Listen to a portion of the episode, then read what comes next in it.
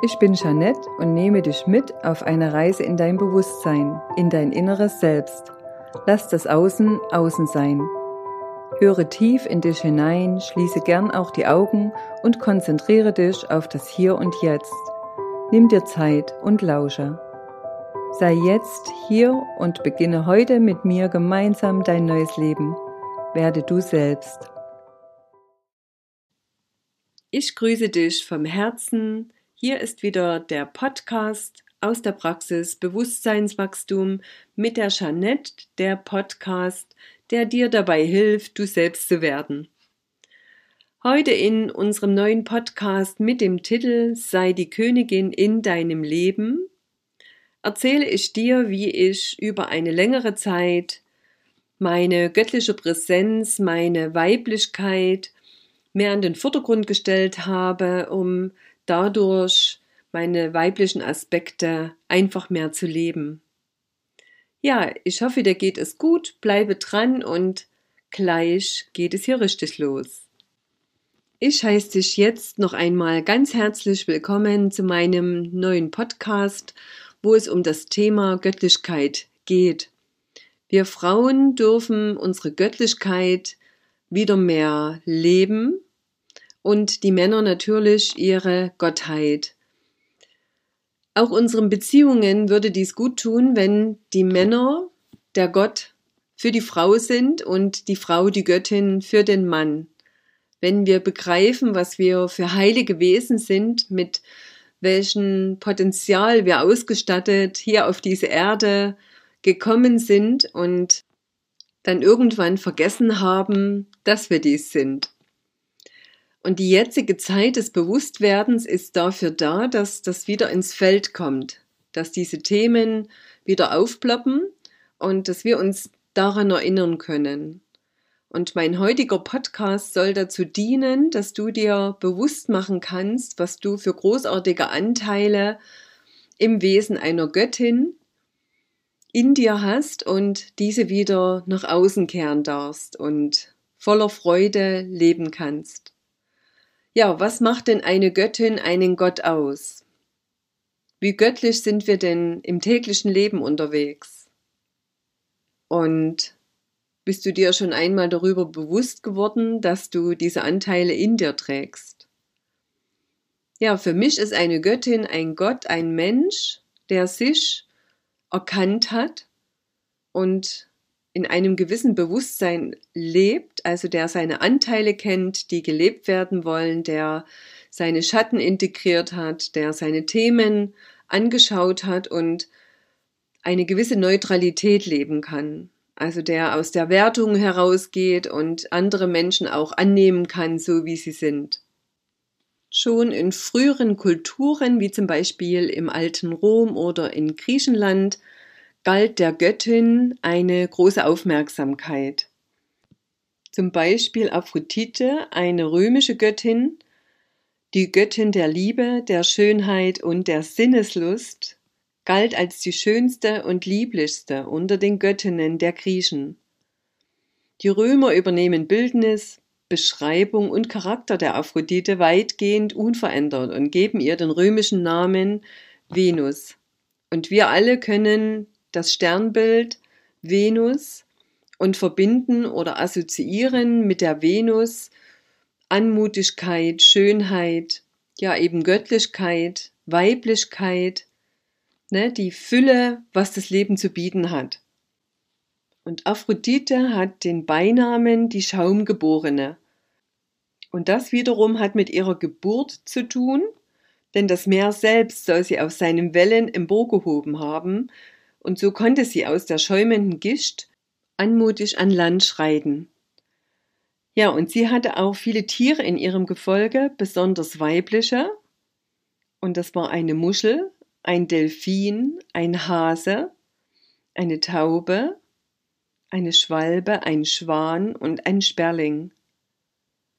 Und ihre Pflanzen sind natürlich der Apfel. Der Apfel steht auch für Sinnlichkeit. Außerdem die Anemone, der Granatapfel, die Rose, die Linde, die Myrte und die Zypresse. Auch hatte Aphrodite viele Beinamen, zum Beispiel Urania, die Göttin der himmlischen und heiligen Liebe, des Weiteren. Pandemos, die Göttin der irdischen und profanen Liebe, Araya, die bewaffnete Göttin und Geliebte des Ares, oder Pondia, die Schutzgöttin der Seefahrer, Porne, die Schutzgöttin der Hetären, und Paito, die schmeichlerische zur Liebe überredende Göttin. Ja, und Aphrodites Charakter war zart und lieblich und sanft, verführerisch, schön, klar, heiter und sonnig. Sie war die Herrin und stets mit Begleitern, zum Beispiel ihrem Sohn Eros, unterwegs. Aber ich möchte dich nicht mit geschichtlichen Daten und Fakten langweilen, sondern dir einfach nur ein paar Aspekte weitergeben, was eine Göttin ausmacht. Also Aphrodite unter anderem hat halt Schattenseiten, aber eben auch äh, glänzende, wunderbar weibliche Seiten. Und wie wir alle unterschiedliche Seiten und Aspekte in und an uns haben und diese gesehen und gelebt werden wollen, so war das auch den Göttinnen hold. Und ich liebe dieses Wort Göttin, weil diese Sagen und Mythen in uns eine ganz besondere Schwingung erzeugen, die uns in eine gewisse romantische Stimmung versetzen. Und äh, gerade in unserem sehr durchstrukturierten Alltag geht die romantische Stimmung ganz oft verloren. Auch wenn ich mit Menschen in meinem Umfeld spreche, bemerke ich, dass die meisten den Sinn für eine gewisse Schöngeistigkeit mehr oder weniger verloren haben. Auch Spiritualität, also dieses spirituelle, nicht sichtbare, energetische ist für viele kein Thema, also in dem Sinne nicht vorhanden. Da wird im Prinzip ein Aspekt abgelehnt, der da ist und der aber gleichzeitig eben unterdrückt wird. Und dieses Gottsein und Göttinsein, äh, sich damit mal auseinandersetzen, da begegnen uns ganz neue Aspekte, die in einer Beziehung aber einen wesentlichen Anteil haben, um dass die Beziehung auf Augenhöhe geschehen kann und geheilt werden kann. Und ich spreche hier nicht nur von partnerschaftlichen Beziehungen, sondern von allen Beziehungen, die wir in unserem Leben haben, sei es Arbeitskollegen, sei es zur Familie, zu Freunden und zu wem auch immer. Und da wir aber verlernt haben, aus unterschiedlicher Sichtweise auf unsere Beziehungen zu schauen, haben wir auch verlernt, miteinander pfleglich umzugehen. Die meisten Beziehungen beruhen auf Abhängigkeiten und auf gegenseitigen Ego-Strukturen, so würde ich es mal nennen, weil die wenigsten äh, Menschen leben aus dem Herzen heraus. Und wie ich es in meinen Podcasts immer mitteile, geht es in diesem neuen Bewusstwerden, in dieser neuen Zeit, Qualität jetzt immer mehr darum, dass wir aus unserer Seele herausleben. Also, dass das Ego Stück für Stück in den Hintergrund tritt und dass immer mehr dieses göttlich-weibliche und göttlich-männliche aus der Seele, aus der eigenen Essenz heraus gelebt werden will. Und wie ich beobachte und auch bei meinen Klienten, das ist sehr interessant, geschieht vieles nie zufällig in Gänsefüßchen. Wir sehnen uns noch was und haben aber nicht den Mut, etwas auszusprechen. Und das Universelle lenkt ein, indem es etwas im Außen geschehen lässt, was auch immer es ist. Es arrangiert etwas für uns, weil wir das, was wir wollen, noch nicht in Worte ausdrücken können. Es fällt uns schwer, wahrhaftig zu kommunizieren, immer noch aus der Angst heraus, dass wir abgelehnt werden und aus der Herde in Anführungsstrichen ausgestoßen werden. Wenn wir beginnen, wahrhaftig zu kommunizieren, uns ehrlich mitzuteilen mit dem, was wir empfinden und was uns umtreibt, also was uns wirklich beschäftigt, geschieht im Außen der Wandel. Und da gehört auch dazu, dass wir uns wieder wie eine Göttin, wie ein Gott verhalten. Ja, und äh, ein Gott und eine Göttin zu sein, ist nichts anderes, als dass du den Thron einnimmst als deine Prinzessin in deinem Leben und dein Prinz in deinem Leben oder in deinem Schloss, in deinem Reich. Nimm dir diesen Raum, den du brauchst, um wieder in die Größe deines eigenen heiligen Raumes zu kommen. Dieser innere heilige Raum wird dann Stück für Stück zu deiner neuen Wirklichkeit, zu deinem neuen Sein.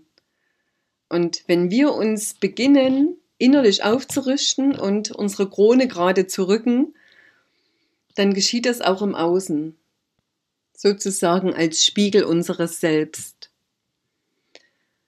Ja, es ist im Prinzip so einfach und doch so schwierig, das zu leben, aber je wahrhaftiger wir mit uns selbst werden und uns darauf besinnen, dass wir viel mehr sind als wie das, was wir bisher gelebt haben, weil wir nur einen ganz kleinen Prozentsatz unserer Gaben und unserer inneren Anlagen nutzen und durch ein größeres Vorstellungsvermögen auch mehr in unser Leben manifestieren können. Weil, wie ihr wisst, wir sind allgegenwärtig immer Schöpfer. Ja, und so gibt es viele Aspekte, was eine Göttin ausmacht. Ich möchte dir gerne noch ein paar meinerseits gelebten und erfahrenen Werte weitergeben. In meinen Augen kann eine Göttin und sollte sogar verführerisch sein, sich selbst gegenüber und natürlich auch für den Partner. Sie pflegt und ernährt sich gut, Sie stellt ihre Bedürfnisse in den Vordergrund, weil sie weiß, wenn es ihr gut geht, dann ist sie auch nährend für andere da. Sie kann sanft, aber auch temperamentvoll sein, ganz so wie sie sich intuitiv fühlt und wie es für sie stimmig ist, in dem Moment zu agieren. Sie achtet auf ihre wertvolle Energie und schenkt sie nur Menschen, die sie auch zu schätzen wissen. Sie entscheidet selbst für ihre Angelegenheiten und sorgt damit gut und bewusst für ihre Belange. Sie hilft anderen, wenn sie darum gebeten wird. Sie erkennt klar, was ihr gut tut und was nicht. Sie fühlt in ihren Körper hinein und gibt ihm, was er braucht. Sie entwickelt ein gutes Gespür für ihre Lebensgenüsse und verschenkt sich in dem Maße an andere, wie ihr Energiehaushalt es zulässt. Ja, und die Liste dessen, was eine Göttin ausmacht oder einen Gott ausmacht, die könnt ihr gerne noch verlängern und euch einfach mal die Zeit nehmen, was für euch denn die Aspekte einer Göttin oder eines Gottes sind. Da kannst du ja auch mal ganz erfinderisch sein und ähnlich wie wenn man ein Märchen schreibt oder eine Geschichte, ja, Dinge hinzufügen, die du sonst im Alltag äh, dich vielleicht nicht trauen würdest auszudrücken und aufzuschreiben aber Papier ist ja geduldig und von daher wünsche ich dir viele gute Einfälle. Ja, was gibt es zu dem Thema noch zu sagen? Letztendlich ist es ähnlich wie die Königin in seinem eigenen Reich sein, dass du dir mehr vorstellst und größer denkst und von daher dir keine Grenzen mehr setzt, weil dieses Grenzen setzen ist menschengemacht und wir können 300 Jahre alt werden, wenn wir uns das vorstellen können und brauchen auch im Prinzip keine Uhr, weil der Tagesablauf zeigt uns an Hell- und Dunkelwerden, an den Zyklen der Jahreszeiten, wann was zu tun ist und uns mehr darauf wieder zu besinnen und dadurch in die Natürlichkeit zurückzufinden. Das ist im Prinzip das, was ich den Menschen in meinem Podcast weiter vermitteln möchte, dass sie sich selbst beginnen, wieder und ihrer eigenen Intuition zu vertrauen. Ja, und somit verabschiede ich mich aus diesem Podcast. Wenn du magst, wie immer gern, kannst du alle Kontaktdaten zu mir auf meiner Internetseite unter www.bewusstseinswachstum.de finden, auch meine Angebote und meine Kurse. Ich wünsche dir eine ganz wunderbare, stille Winterzeit. Vielleicht fällt auch noch mal Schnee dann nutze dies und lass dich im Schnee verführen, als Göttin oder als Gott.